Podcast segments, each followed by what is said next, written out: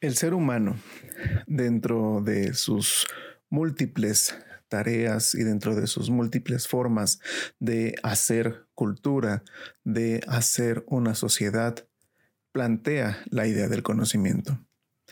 El conocimiento que plantea el ser humano no es un conocimiento cualquiera.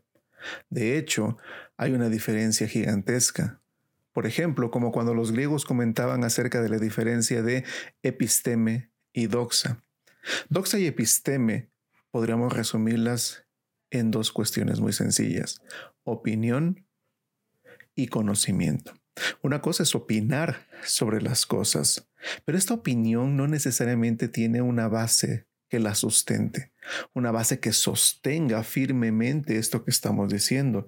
Yo puedo opinar acerca de cualquier cosa, puedo opinar que el cielo es azul, puedo opinar que el mar es azul, pero en realidad, ¿cómo lo sé? Ahí es donde entra la episteme, el conocimiento.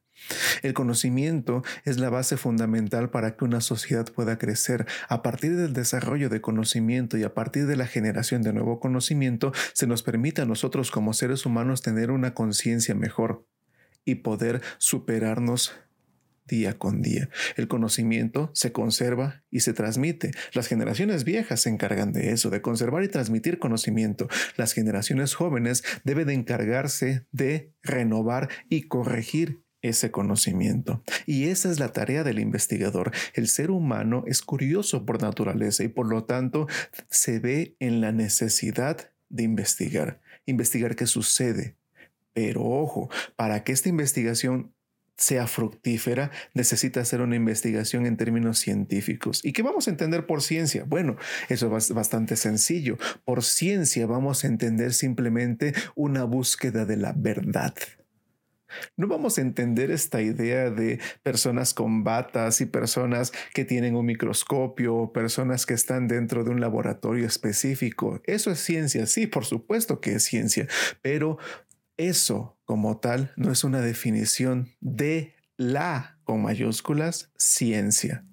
La ciencia empezó siendo esta búsqueda de la verdad, una verdad verificable, comprobable, y una verdad que sea repetible. Estas tres características competen a la ciencia y son parte de ella. Cualquier elemento de conocimiento debe de tener esas características. Sin ella, solamente es doxa. Sin ella, solamente es una simple opinión. Con esos tres elementos, con esas tres características, el conocimiento adquiere una fortaleza, adquiere un sustento. Y eso es parte del conocimiento científico. Entonces, la idea de todo esto tiene que ver precisamente con el hecho de cómo es que nosotros fundamentamos nuestro saber, lo que nosotros conocemos y lo que nosotros hacemos, aquello que nosotros vemos en el mundo cotidiano y que gracias a nuestros filtros mentales podemos descubrirlo de formas distintas, de formas diferentes y de forma en la cual o mediante la cual yo puedo decir que ahí hay un problema y ese problema desde mi perspectiva yo lo puedo resolver. Todo eso, cuando lo fundamento, cuando lo sostengo, cuando tengo cierta base para ello, estoy haciendo investigación.